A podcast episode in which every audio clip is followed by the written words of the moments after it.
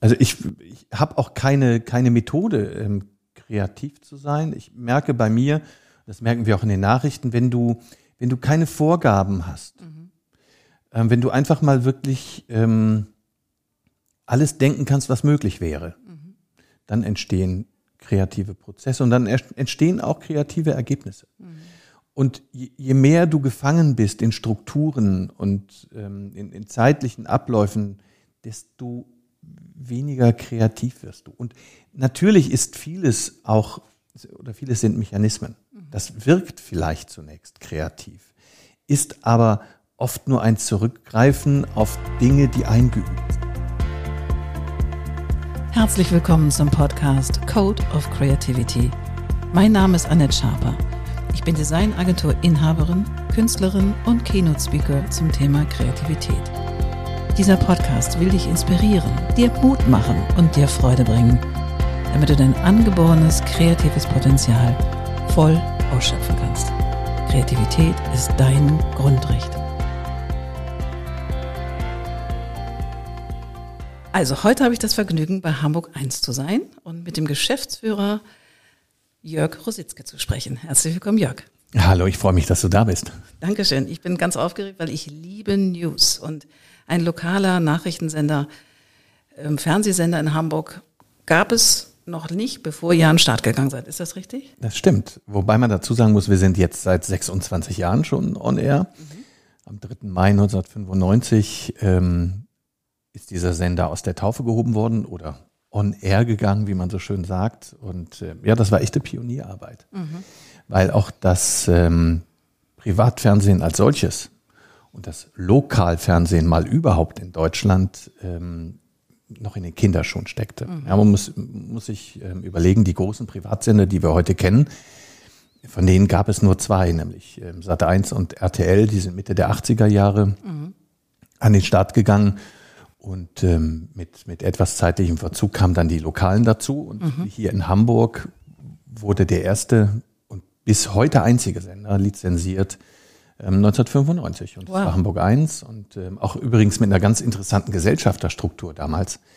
Ähm, einer der Gesellschafter war der große amerikanische Medienkonzern Time Warner. Oh, wow. Weil die Amerikaner okay. eben damals gedacht haben, das, was in Amerika so erfolgreich funktioniert, nämlich Lokales zur Urquelle der Nachrichten zu machen, muss auch in Deutschland gehen. Und ähm, so haben sich damals Time Warner, die auch NTV mhm. ein Jahr vorher gegründet hatten oder zwei, ähm, der, der Springer Verlag, mhm. die Deutsche Fernsehnachrichtenagentur, die damals größte private Nachrichtenagentur im Bewegtbildbereich und Frank Otto zusammengetan und haben diesen Sender hier gegründet. Großartig. Und seit wann bist du dabei? Warst du von Anfang an dabei oder bist du irgendwann dazugekommen? Ich war tatsächlich ähm, Tag eins hier im Sender. Wow. Ich hol kurz aus. Ich war, ähm, ich bin Fernsehjournalist, so von von äh, Haus aus. Haus aus, wie man so schön sagt. Und ja. war 1994, 95, ne 94 als Korrespondent für NTV in London. Mhm. Also als ich war angestellt bei der deutschen Fernsehnachrichtenagentur, die wiederum hat diesen Korrespondentenplatz in London für NTV bewirtschaftet. Und am 1. April 1995 hm, rief mein damaliger Chef an und sagte, Rositzke, äh, wir brauchen Sie in Hamburg ich habe echt gedacht, das wäre ein Aprilscherz gewesen. Weil, ich meine, ich war in London. Ja. Das wollte ich in Hamburg. Ich als Rheinländer. Hello. Hamburg. Wer will dahin? Naja. Hallo. Ich habe mich breitschlagen lassen und bin drei Tage später ähm, nach Hamburg gekommen, an einem wunderschönen Tag. Also der, der, das, der Frühling fing gerade an. Ich fuhr an der Alster vorbei, dachte, ja. Geht. Geht. Kannst du bleiben. So, und dann haben wir hier ähm, tatsächlich die, die letzten Wochen oder ich habe die letzten Wochen vor Sendestart hier miterleben dürfen. Und am 3. Mai hat dann der damalige erste Bürgermeister der Hansestadt, Henning Foscherau, auf den roten Knopf gedrückt und dann äh, startete das Kapitel Großartig. Hamburg 1. Und du hast gesagt, du, du liebst News. Mhm.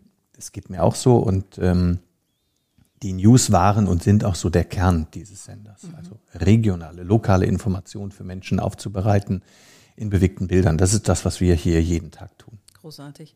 Sag mal, und das war ja 1995, da war das Internet ja noch nicht ganz so weit verbreitet. Ah, es gab Internet. Ich ja. kann mich gut erinnern. Ich hatte damals einen CompuServe-Anschluss. Daraus ist später AOL geworden. Ja. Und ähm, wenn, wenn, du diesen, äh, wenn du den Anschluss aufgerufen hast. Konntest du einen Kaffee trinken gehen ja, erstmal? Naja, also du konntest erstmal ein Nickerchen machen und dann Kaffee. Schön war es, wenn, wenn sich so ein Bild aufgebaut hat. Tack, tack, tack, tack, tack. Genau. Herrlich, ja. Das heißt, da war ja so lokales Fernsehen auch nochmal was ganz anderes. Heute machst du ja einen Klick und bist äh, mit allem ja. sofort bestückt. Und das könnte ich mir vorstellen, war ja auch so ein bisschen so eine Pionierzeit, die besonders aufregend war, könnte ich mir vorstellen.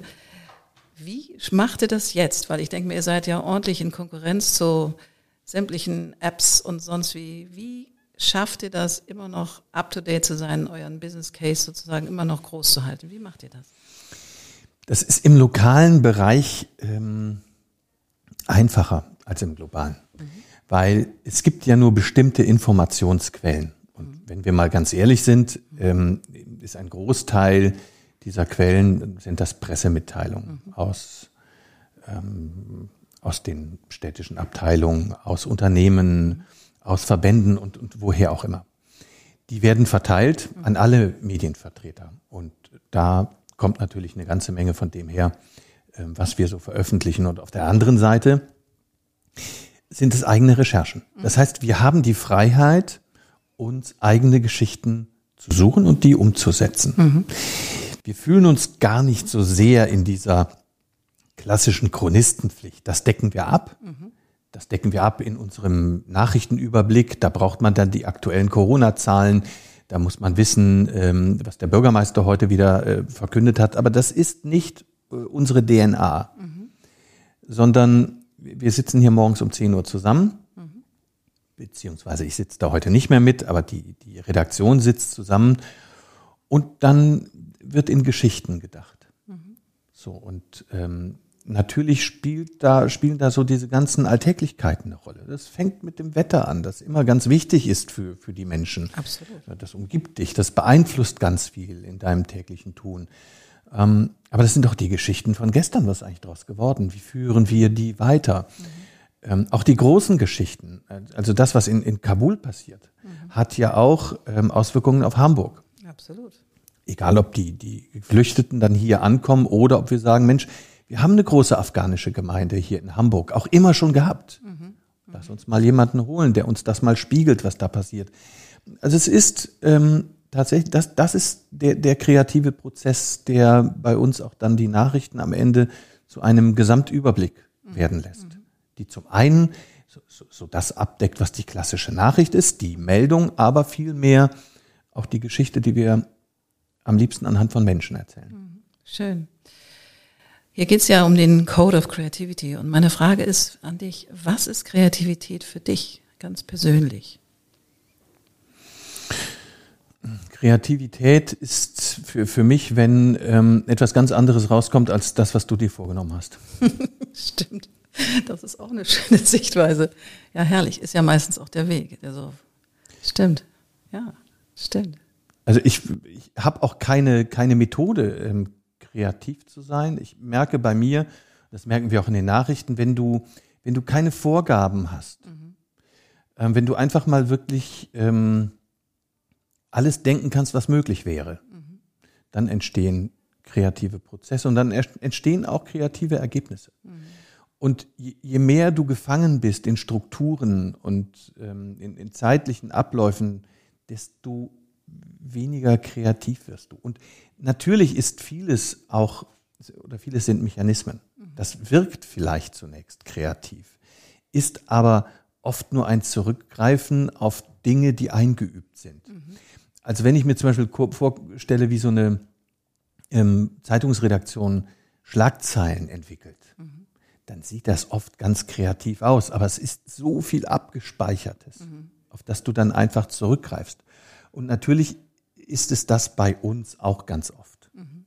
Das wirkt für jemanden, der noch nie einen Fernsehbeitrag gemacht hat, vielleicht kreativ. Mhm. Aber am Ende des Tages, ähm, naja, ist das in dir. Ja, ja. ja ich sage immer, du kannst mich, du kannst mich nachts wecken mhm. und dann formuliere ich dir einen Text. Herrlich. ja, herrlich. Ja, natürlich, so ist das. Und ich denke mir, das ist doch auch der Thrill den du wahrscheinlich immer noch hast, sonst würdest du das ja nicht so lange tun, wie du es tust, oder? Das war diese Begeisterung zu gucken, okay, was können wir neu formen, wie können wir es anders machen mhm. und auch die Leidenschaft für diesen Beruf. Weil ich könnte mir vorstellen, mit den unterschiedlichen Nachrichten, die uns auch täglich ereilen, die ja auch berühren, also mich vor allen Dingen gerade, was da in Kabul passiert, ist eine menschliche Vollkatastrophe für mich und ganz schwer auszuhalten, dass das so ist und dass wir das einfach wohl alle unterschätzt haben oder unsere Politik oder alle zusammen. Ich finde es ganz gruselig. Wie gehst du damit um? Weil wenn du so Nachrichten bekommst, die dich auch wirklich betreffen, du hast mhm. ja trotzdem ein bisschen on purpose. Du musst ja mhm. Nachrichten vermitteln, auch eben Nachrichten, die im Ausland passieren, die aber einen Infekt, äh, Influence haben sozusagen für uns hier in Hamburg mit den Menschen, die du dann triffst. Zum Beispiel jetzt mal die Afghanen nehmen. Wie gehst du damit um, um so einen professionellen Blick zu halten und auch eine Neutralität ist, glaube ich, das Falsche, aber ja, doch, das, das, das ist schon, ähm, das beschreibt es schon ganz gut. Und am Ende ist es so wie beim Herzchirurgen, der in dem Moment, in dem er operiert, ähm, nicht die, die schreckliche Geschichte des Patienten im Kopf hat, sondern nur den Weg sucht, mhm. ähm, jetzt die richtige Naht zu setzen. Also ich habe als, ähm, bevor ich hier Redaktionsleiter und Geschäftsführer wurde, ja als Reporter gearbeitet weltweit. Ich war bei Erdbeben in Indien, ähm, ich habe große Flut- und Flugzeugkatastrophen erlebt. Und es ist tatsächlich, ich weiß noch, als ich das das erste Mal so direkt betroffen war, das muss lass mich lügen, 90, 91 gewesen sein. Ähm, da ist in, in Amsterdam, in, in Beimermeer, eine Frachtmaschine der El Al in einen Häuserblock gestürzt. Oh. Und ähm, wenn du da hinkommst, dann funktionierst du in Nachrichtensystematik. Ähm, ja, du, du überlegst, okay, ich habe damals für Sat 1 gearbeitet, ähm, wann ist die nächste Nachrichtensendung? Okay, Früh, Frühstücksfernsehen. Wann muss das fertig sein? wie muss dieser Beitrag aussehen? Und dann stehst du vor so einem Haus, in, in dem eine Boeing 747 Cargo steckt. Mhm. Das ist so, so weit weg, mhm. obwohl du direkt davor stehst. Mhm. Weil du eben versuchst, einen, eine möglichst neutrale Sichtweise als Reporter zu haben. Und anders funktioniert es auch nicht. Sonst, sonst würden ganz viele Reporterinnen und Reporter da draußen wirklich an den Bildern, die sie sehen, Scheitern. verzweifeln. Ja. Weil es sind natürlich alles, du kannst dir vorstellen in diesem Moment, die, die, die Familie, die gerade beim Abendessen saß und dann von einer Sekunde auf, auf die nächste war alles vorbei. Mhm. Ähm, und das tust du natürlich auch irgendwo und wenn du dann im Auto sitzt und zurückfährst, aber in dem Moment ähm, mhm. bist, da hast du einen Job. Mhm. Wie, wie der Feuerwehrmann, wie, jeder andere auch. Und mhm. dann sind die Begleitumstände in dem Moment sekundär. Mhm. Kann ich mir vorstellen. Deshalb versuchst du dich auch immer als Reporter möglichst aus der eigentlichen Geschichte rauszuhalten. Mhm. Nicht selber Teil der Geschichte zu werden. Weil dann ähm, bist du ja selbst Handelnder, äh, mhm. dann wird es schwierig. Ja klar. Sag mal, wenn du sagst, du warst auf der ganzen Welt unterwegs, da gibt es doch bestimmt das ein oder andere Highlight, was jetzt nicht so mit Dramatik ähm, oder auch, also natürlich, was dich aber selber so gerockt hat und dich so nochmal gepusht hat in deiner Reporter, in deinem Reporterleben. Gibt es da so ein, zwei Geschichten, wo du sagst, wow, das war wirklich once in the lifetime. Eine Geschichte, die so extraordinär war, wo du sagst, wow, das ist so richtig. Also tatsächlich ähm, hatte ich das Glück, in, in einer sehr ja, auch wilden Zeit mhm. Reporter sein zu dürfen. Also ich war bei Sat 1 von äh, 1999 bis 2001 und mhm. weltweit unterwegs in dieser Zeit.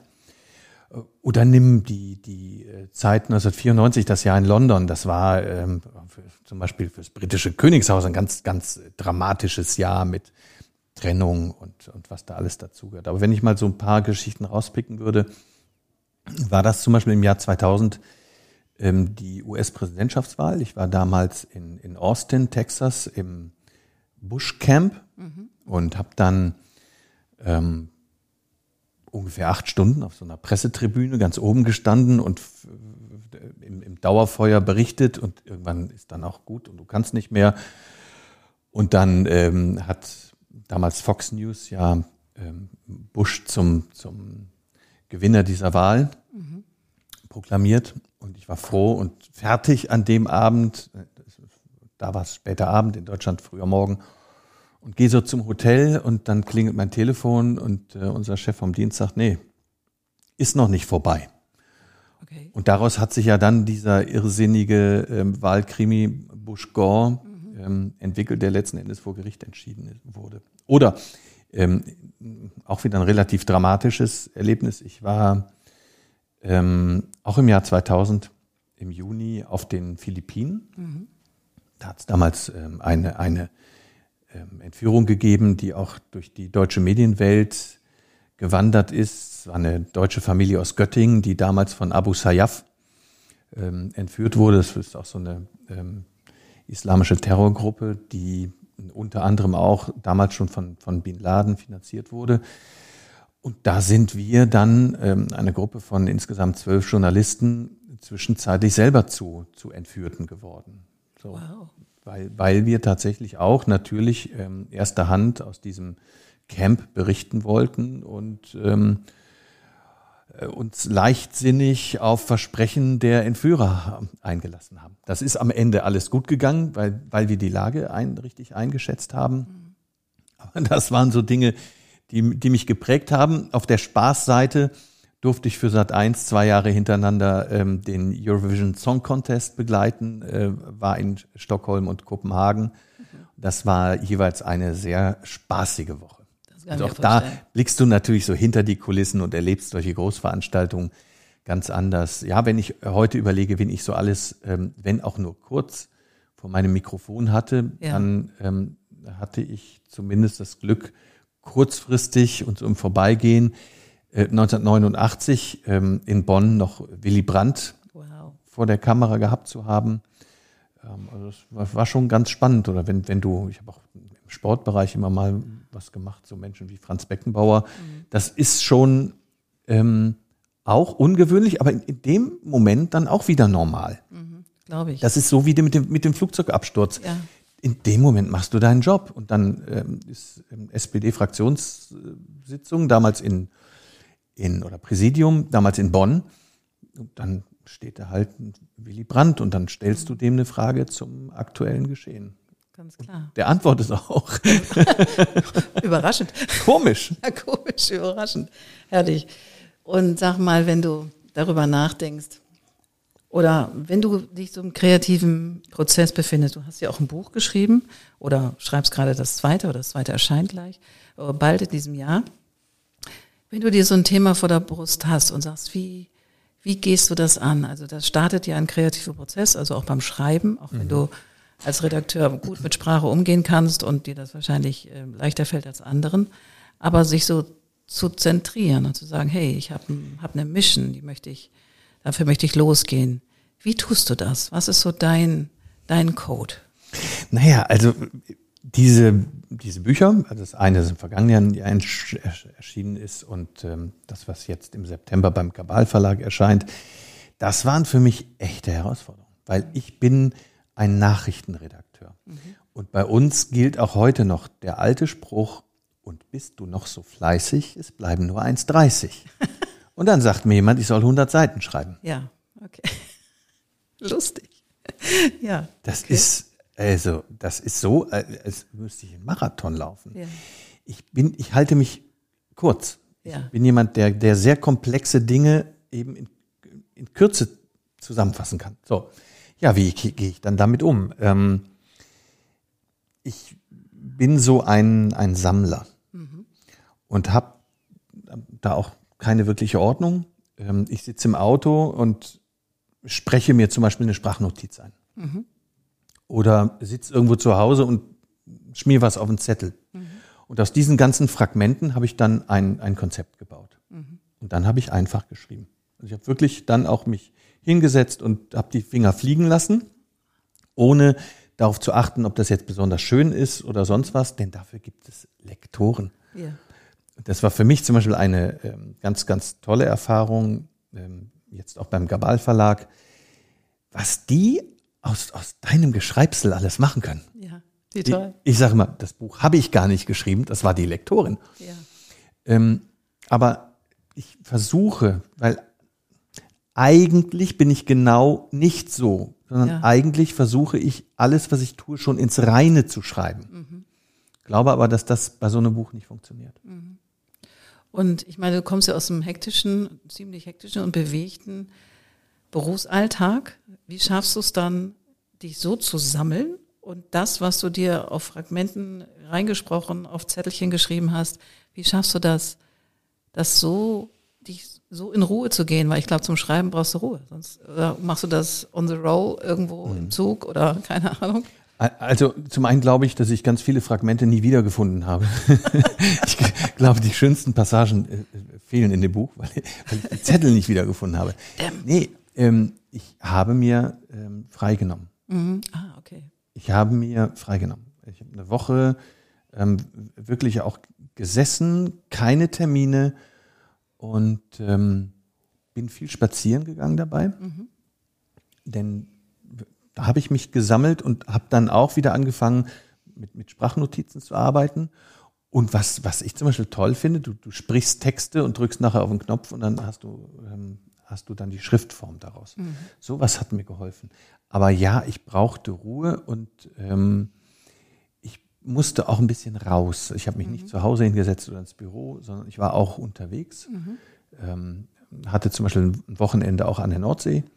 Und das sind so Dinge, die ähm, in dem Fall leider, will ich sagen, auch mal völlig neue Ideen geboren haben. Ja, Alles schön. ja, oder? gut. Alles, was du dir so mühevoll gesammelt hast. So, und dann gab es auch noch ähm, Menschen, die mir gesagt haben, Mensch, versuch's doch mal so, versuch's doch mal so. Mhm. Also dadurch, dass das für mich ähm, das, das erste Mal wirklich Schreiben war, ähm, war das schon ganz hilfreich. Und hast du das dann ähm, von deiner Frau mal querlesen lassen oder hast gar nicht? Du hast es Nee. Komplett du und die Lektorin, ihr wart Ja. Doppelkleppo. Ja.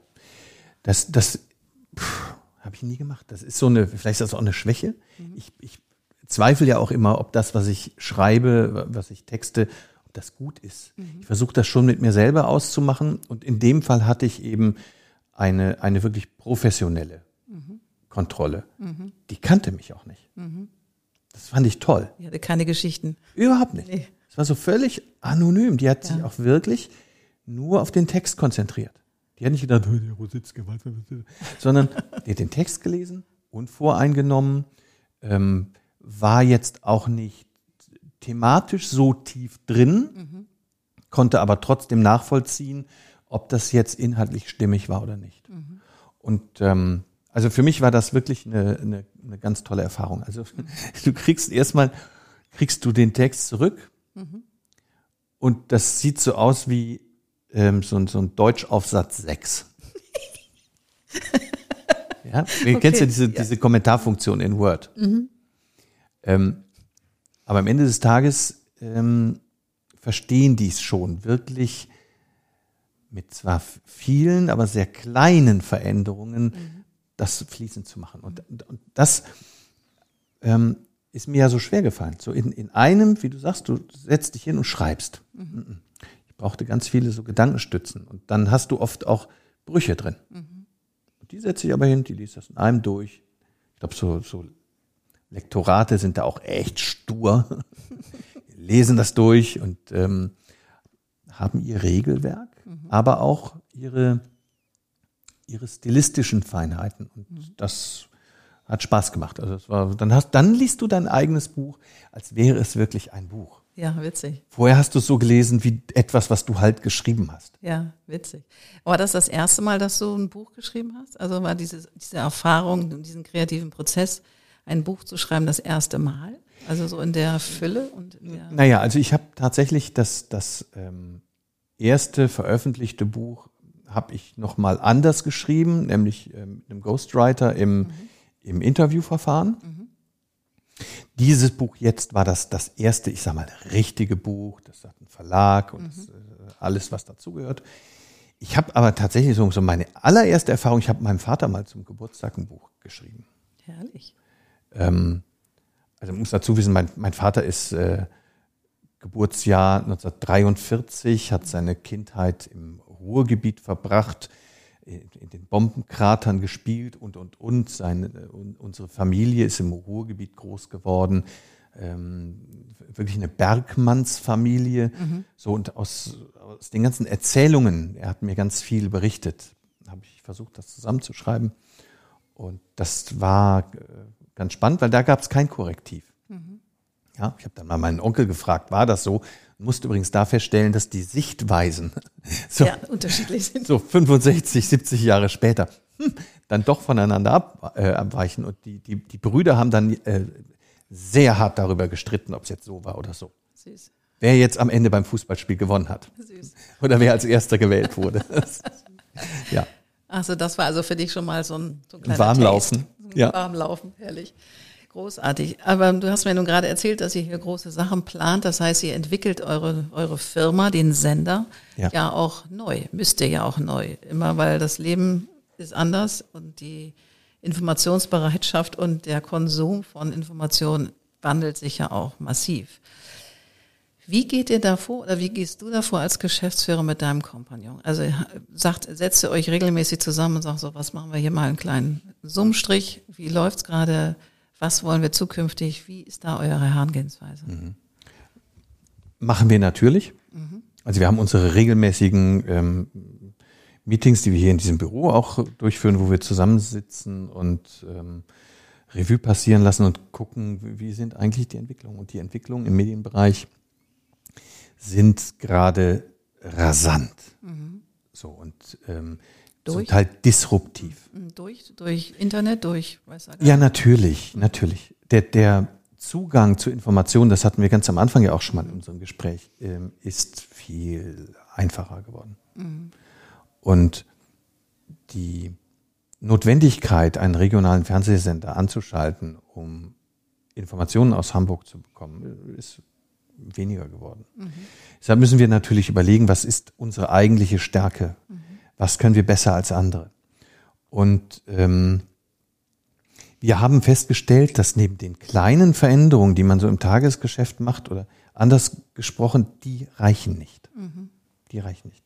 Wir ähm, werden uns aus uns heraus selber nicht so entwickeln können, dass wir langfristig erfolgreich sein können. Mhm. Dafür brauchst du eine Sicht von außen. Und wir haben uns tatsächlich auch eine, eine Agentur geholt. Äh, dieser Prozess hat vor zwei Jahren begonnen. Mhm. Und denen haben wir einfach die, die Aufgabenstellung gegeben, Mensch, guckt doch mal, wie, wie muss sich Hamburg 1 eigentlich entwickeln, um auch ähm, 2030, 2040 mhm. noch zu funktionieren. Und ja, dann siehst du das nachher und denkst, ja gut, das eine oder andere, da wäre ich auch drauf gekommen, aber ähm, die, die, die Veränderung muss schon recht radikal sein. So, und nun muss man auch dazu sagen, ähm, wir sind hier in der Geschäftsführung ja auch keine jungen Hüpfer mehr. Keine, in, in, ja, das, das ist schon etwas anderes. Mhm. Ähm, in, in, der in der Redaktion haben wir viele sogenannte Digital Natives, mhm. ähm, Jungs und Mädels, die mit dem Internet äh, aufgewachsen sind und die eben ganz viele gar keinen Fernseher mehr haben. Mhm. Ja, mein, mein Sohn ist 20, der hat keinen Fernseher mehr. Der hat, der hat einen Monitor, aber darauf Playstation gezockt. Mhm. Das, das Medienverhalten hat sich komplett verändert. Mhm. Und heute wissen wir eben, und so ähm, kommunizieren wir auch mit und zu unseren Kunden. Hamburg 1 ist schon ein einzigartiger Kanal. Mhm. Weil wenn du über Fernsehen kommunizieren willst in Hamburg und, und vor allem auch im, im Corporate-Bereich, dann gibt's nur uns. Mhm. Aber das ist nur eine unserer Stärken. Ein, eine, eine wesentliche Stärke ist ähm, beispielsweise die, die Produktion von Bewegtbild mhm. und das redaktionelle Denken dahinter. Es gibt viele Produktionsgesellschaften in Hamburg, aber die wenigsten sind Journalisten und Geschichtenerzähler. Mhm. Das heißt, die, diese Idee, Geschichten in bewegte Bilder umzusetzen und auch so zu konfektionieren, dass sie auf unterschiedlichen Kanälen ähm, Web, Social Media, TV, YouTube funktionieren. Das ist schon auch ein, eine, eine Stärke, die wir immer hatten, die uns aber so bewusst gar nicht war, mhm. weil wir waren ja Fernsehleute. Ja, klar. Na klar, und das hat ja auch einen gewissen Stolz. So, ich glaube, Fernsehleute sind eben Fernsehleute. Und ähm, zu gucken, dass Oder einfach zu akzeptieren und einfach zu sehen, dass das irgendwie gerade so divers wird, kann ich mir vorstellen, ist auch, ist auch ein Schritt, wenn man nicht mehr 25 ist. Ja, wobei ich glaube, der Stolz, naja, es macht uns Spaß. Ähm, aber wir sind nicht so stolz, dass, dass wir ähm, verblendet wären und, und die, die äh, Hand vor Augen nicht sehen würden. Naja, also man, man muss sich schon teilweise fragen, ob in anderen, ähm, vor allem auch öffentlich-rechtlichen Sendern, ähm, nicht auch ein kreatives Denken ähm, vielleicht auch sinnvoll wäre. Allerdings. Ja. Aber bei uns ist, war natürlich auch ein Auslöser, so zu denken. Ja, wenn wir gebührenfinanziert wären, dann wäre uns das egal gewesen, weil die Gebühren kommen, ob das Programm gut ist oder schlecht. Ja, das stimmt. Und wir müssen, ähm, wir sind werbefinanziert. Mhm. Das heißt, wir müssen unseren Kunden einen Anreiz bieten, bei uns zu werben. Mhm. So, und dafür müssen wir uns absetzen. Das ist einfach so. Mhm.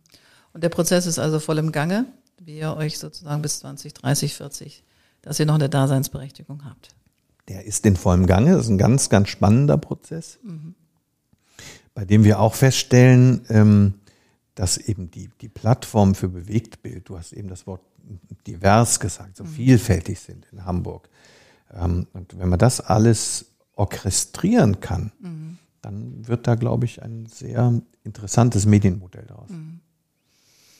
Ich finde ja spannend auch zu, zu gucken in Karrieren, und du bist ja schon eine lange, lange Weile auch dabei ähm, in deinem Beruf und der sich ja bis hier zur Geschäftsführung entwickelt hat. Was war so denn dein persönliches Waterloo, wo du gesagt hast, so, oh mein Gott, das, diese Erfahrung hätte ich vielleicht nicht gerne gemacht, habe sie aber gemacht und habe das Learning daraus gezogen. Gab es so, wo du sagst, oh Gott, also ich meine jetzt nicht technisch, das kann ja immer passieren, aber wo du sagst, oh Mann, da bin ich mit so viel Esprit und Engagement reingesprungen in das und das Projekt und ist es komplett anders rausgekommen oder gab es sowas? Mhm kann ich mich nicht dran erinnern. Mhm. Was, was für mich ein, ein, ein Knackpunkt war, mhm. war tatsächlich mein, mein Reporterleben, mhm. das ähm, mich also auch, auch wirklich der Gestalt dann eingespannt hat. Ich habe ähm, in der Nachrichtenredaktion in Berlin gearbeitet, bei Sat 1. Mhm. Meine Familie ist damals, ähm, also meine Frau und ich hatte damals eine kleine Tochter, die ist heute eine große Tochter, da ist auch ein Sohn zugekommen. Ähm, die saß zu Hause. Mhm. Zu Hause heißt hier Norddeutschland und ich, mhm. wir haben eine Wochenendbeziehung geführt, was an sich auch gut funktioniert hat. Der Haken war allerdings, ähm, dass da nichts, äh, nichts mehr planbar war.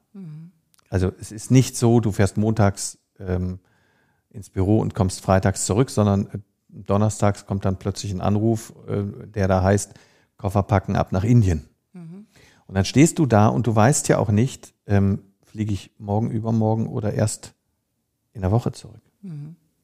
Ja? Also wenn wir uns diese, diese ähm, Präsidentschaftswahl 2000 angucken, eigentlich wollte ich da vier Tage in Austin bleiben. Mhm. Es sind zwei, drei Wochen geworden.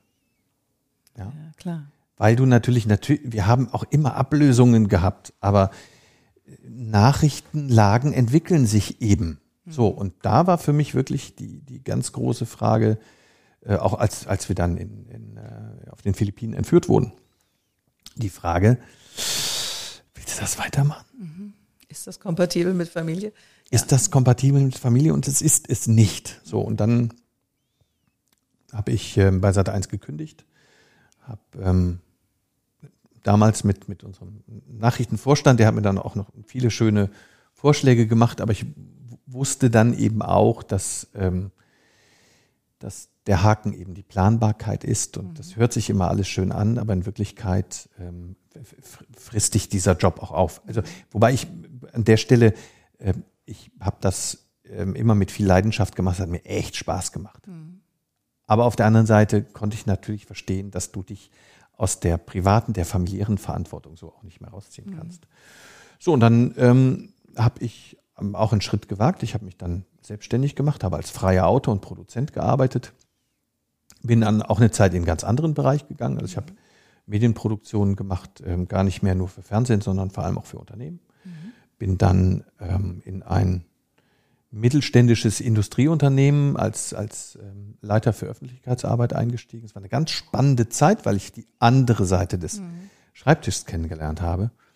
Ähm, das war in Baden-Württemberg, da ist meine Familie dann auch mitgegangen. Das war kompatibel, das war, war halt, halt bei einem schwäbischen Unternehmen. Da ja. sind die Zeiten verlässlich. Ja, Man versteht die Jungs zwar nicht, aber ja. Timing haben sie drauf. So, und irgendwann, ähm, als wir unseren Sohn da eingeschult haben und der dann anfing, Schwäbisch zu sprechen, kam wieder der Punkt zu sagen, wir gehen wieder nach Norddeutschland. so, und über einen kleinen Umweg bin ich dann eben auch wieder hier zurück zu Hamburg 1 mhm. gekommen. Also ich, so, so in meinem Lebenslauf habe ich schon auch den einen oder anderen Bruch. Mhm. Und ich sage immer, ich bin halt ein Reisender. Ja, und ähm, ich bin jetzt wieder seit sieben Jahren hier äh, bei Hamburg 1 und das ist die längste Station äh, die ich jemals ähm, an einer Stelle hatte. Großartig. Du bist ein Reisender. Das finde ich eine schöne, schöne Umschreibung, weil ich könnte mir vorstellen, dass das auch, wenn du mal als Reporter gestartet bist und sagst, okay, jetzt ist mein Leben aber anders, weil ich habe eine Frau und ein Kind und vielleicht noch ein zweites, ähm, was dann ja auch kam, zu sagen, die Identität des Reporters, die muss ich jetzt wandeln. Ich kann mir vorstellen, dass das auch mit ein bisschen Trauer verbunden war und gleichsam auch eine Aufregung, was jetzt Neues geschieht. Aber Na klar, also ich, ich habe ähm, ich hab ja die Welt gesehen. Mhm. Ich bin, ähm, ich war morgens in Berlin, dann klingelt das Telefon, dann äh, bin ich nach, nach Schweden geflogen oder ich bin, ähm, wie gesagt, nach Indien, äh, auf die Philippinen ich habe spannende Geschichten erlebt. Ich habe damals den, den Remsmar-Entführer Thomas Drach ähm, in Buenos Aires sozusagen abgeholt. Wow. Ja, als er überführt wurde nach ja, Deutschland. Ja. Ähm, auch eine sehr interessante Geschichte. Vielleicht muss man da mal ein Buch draus schreiben. Ähm, die, die wurden tatsächlich, äh, also solche Straftäter oder mutmaßlich damals ja noch, die wurden First Class geflogen. Ähm, wow, warum ja. das denn? Naja, weil, weil man sie da ähm, separieren kann von den restlichen Passagieren. Das war 747 Upper Deck. Ja, okay. Und da saßen dann halt noch zwei First-Class-Kunden ähm, und, und, und der Knacki. Äh, Herr Drach und zwei BKA-Beamte. Ähm, und ich glaube, einer vom LKA in Hamburg. Und war der dann in, in Ja, Handcuffs. Ja, ja, das war ganz spannend. Der kam wirklich, ich saß so zwei Reihen hinter. Das war mein erster und einziger First-Class-Flug übrigens den ich jemals gemacht habe und das direkt auf der längsten Non-Stop-Strecke, die Lufthansa Toll. hatte. Also ich sah dann, wie der zum Beispiel sich so das Kissen in den Nacken steckte und das mit Handschellen tat. Mhm. Und das Verrückteste war auf dieser Reise war, ähm, der wurde dann oben in die First Class geführt und der First Class Passagier der Lufthansa bekommt zur Begrüßung eine Rose. Oh nein. da hat man keine Ausnahme gemacht. Ist das abgefahren? Ja. Irre, ja. ne? Das war echt irre. Und das, das, das war ohnehin, also das war deshalb so eine spannende Geschichte, ähm, weil ich bin auch hingeflogen und es war tatsächlich so, die Crew, weiß nicht, ob das heute noch so ist, aber die sind hingeflogen und hatten dann sechs Tage in Buenos Aires. Party.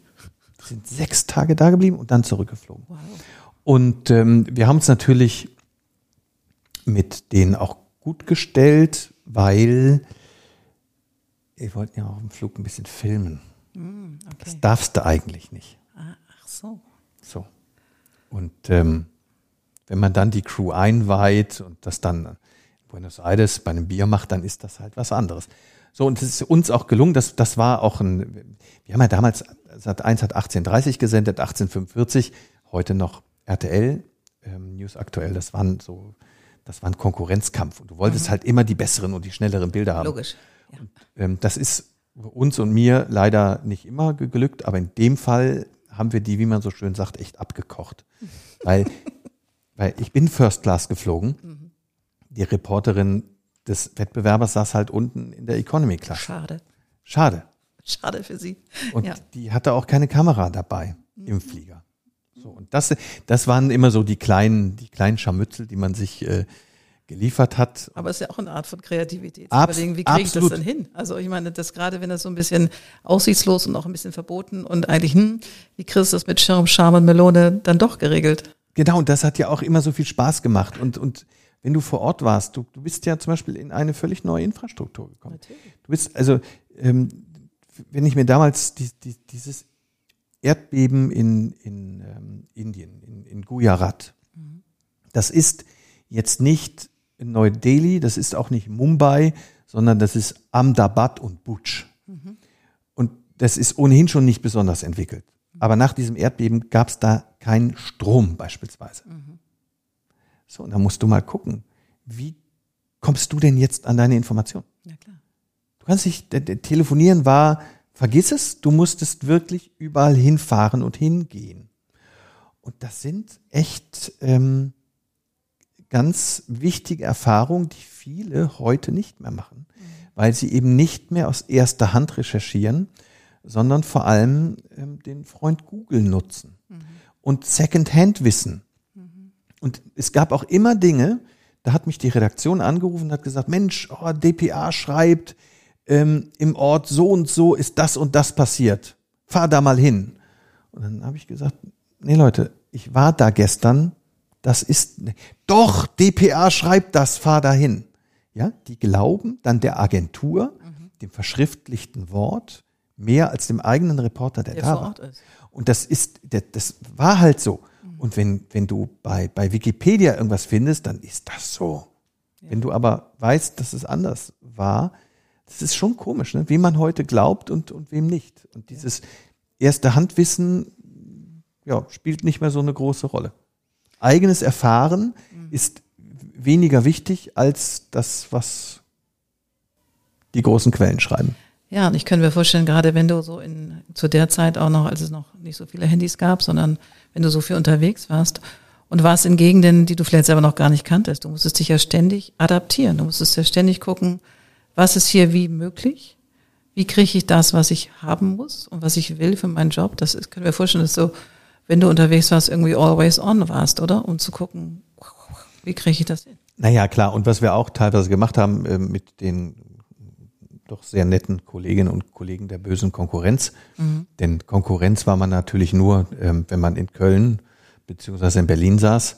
Vor Ort sah das dann anders aus. Und dann hat man sich halt morgens getroffen und hat gesagt, also wir wissen jetzt nicht, wo was los ist, da oder da. Ich fahr dahin, du fährst dahin und am Ende tauschen wir Bilder aus. Ja, ja. Aber ist ja gut, weil dann seid ihr dann sozusagen Buddies in Crime, weil das ist ja auch, auch oft, kann ich mir vorstellen, einfach ein anstrengendes Reisen. Das ist ja nicht mal eben Nee, immer fünf Sterne und up on Beach, sondern Nee. da, wo es weh tut und da, wo es auch gerade Chaos ist. Und, Genau. und Also du kannst dir das vorstellen, nach einem ähm, Erdbeben in Indien, ähm, ich weiß noch, wir sind in, in Ahmedabad damals angekommen und in dem Hotel, das wir dann ähm, zugewiesen bekommen hatten, weil die haben sogenannte Stringers, also Locals vor Ort, die dann auch für uns organisieren, da fehlt halt meine Außenwand. ja, klar. Ist halt so. Ja, klar. Was willst du denn machen? Ich meine, Indien ohne Erdbeben ist ja schon eine Herausforderung. Ja. Aber mit Erdbeben kann ich mir das nochmal ein bisschen anders vorstellen. So, und was uns immer geholfen hat in, in diesen Zeiten waren zum Beispiel ähm, wirklich und unsere Landsleute vom THW beispielsweise, die relativ schnell nach solchen Katastrophen zum Glück immer da sind und ähm, die einem dann zum Beispiel mal mit frischem Wasser aushelfen konnten. Wow. Und was wir auch festgestellt haben in, in, in, in äh, Ahmedabad und Butch, also in, in dieser Region Gujarat, gibt's zum Beispiel kein Bier. Okay. Nee, das ist, Was ähm, trinkt man da? das ist äh, tatsächlich, da gibt's keinen Alkohol. Ach so, okay. Per Gesetz. Ah, per Gesetz. Ja. Na klar, stimmt. Nee, sonst ist, in, sonst ist Indien da ähm, auf Gut dem am Vormarsch. Glas, hart am Glas. Gut auf dem Vormarsch. Ja. Okay. Sehr schön. Ach, herrlich. Ich könnte dir stundenlang zuhören. Hast du denn noch mal, also nicht nur für vielleicht junge Reporter, die an den Start gehen, aber auch für Leute, die jetzt hier zuhören und die sich inspirieren lassen zum Thema Kreativität und Beweglichkeit. Das ist ja das, was es auch häufig ist, nämlich beweglich im Kopf zu bleiben oder eben auch tatsächlich im Tun. Ähm, noch so ein Tipp, wo du sagen würdest, hey, geht dafür los, mach das. Hast du noch sowas? Naja, also zunächst ähm, hört mal auf, auch auf eure innere Stimme. Ich glaube, dass man, dass man sich viel Kreativität schon verbaut, früh verbauen kann, wenn man immer das tut, was andere einem sagen. Wenn man ähm, ausgetretenen Wegen ähm, oder vorgefertigten Denkweisen folgt. Mhm. Also dieses, was, heute sagt man out of the box. Mhm. Ich glaube, das ist total wichtig. Mhm. Und auch mal Blödsinn machen, wo man auch von vornherein weiß, wahrscheinlich wird es nicht gehen, aber die, die Freude ist umso größer, wenn es dann doch funktioniert. Ja. Und was, glaube ich, heute auch wirklich sehr wichtig ist, ähm, ist den, den eigenen ähm, Urteilen auch zu, ein bisschen zu vertrauen, weil es ist so schwierig, sich heute einen Überblick zu verschaffen. Ja, wir sehen das ja auch in der Berufswahl beispielsweise mhm. junger Menschen, die, die ein, eine so unglaubliche Auswahl haben, dass es so schwer wird, sich für etwas zu entscheiden. Fast überfordernd groß. Ja, und, und ähm, ich habe mich da neulich auch mit, mit ähm, jemandem unterhalten, 20 Jahre, gerade Abi und ich weiß nicht. Ja, hör auf zu denken. Mhm. Hör mal auf zu denken. Denk nicht so viel nach. Mhm. Dann war, ja, ich würde ja gern das machen, aber da kann man nicht so viel Geld verdienen. Wo ich sage, ja gut, wer sagt denn das?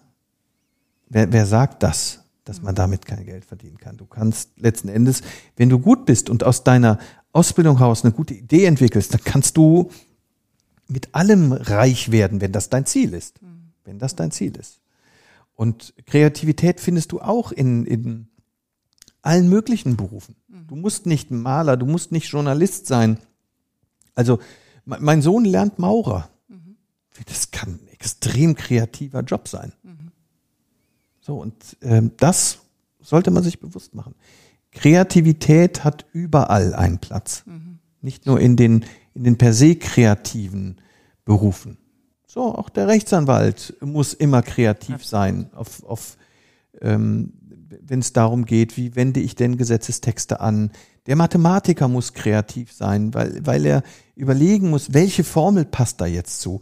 Ich glaube, dass das Kreativität von so gewissen Gru Berufsgruppen teilweise ähm, für sich beansprucht wird, wo ich sage, naja, pff, ihr macht auch seit 20 Jahren das Gleiche. Werbung. Wenn ich mir heute Werbespots angucke, hey, wie unkreativ sind die denn überhaupt? Mhm. Das ist ja furchtbar. Ganz, ganz schlimm. Stimmt.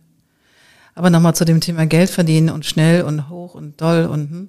ich sage mal zu meinen Designern oder auch zu Projektmanagern, die bei uns sind, wenn du tust, was du liebst und wo du wirklich das Gefühl hast, das ruft dich, folgt das Geld sowieso. Also. Ja, in der, in der, das mag auch in der Regel so sein, aber ich sage immer, und selbst wenn nicht, wenn es dich glücklich macht? Wenn es genau. dich glücklich macht, genau. Ich genau. gehe doch lieber ähm, nach Hause in meine 70 Quadratmeter Wohnung in Eimsbüttel und bin happy nach so einem Arbeitstag, als dass ich totunglücklich in meine zwei Millionen Villa nach Blankenese fahre und irgendwie äh, weiß, morgen wird wieder ein Scheißtag. Mhm, stimmt. Guck mal, wir sind happy, ne? Wir sind absolut. Juhu. Also, lieber Jörg, ich danke dir von Herzen für das Gespräch. Es hat mir sehr viel Freude gemacht. Und dass ich mal ein bisschen Newsluft wieder schnuppern durfte, freut mich auch. Und sehr gerne, kannst gleich mitarbeiten. Sehr gut. Ich mache mich mal an den Start. Jetzt beenden wir diesen wunderbaren Podcast und ich danke dir. Bis bald. Sehr gerne. Bis bald.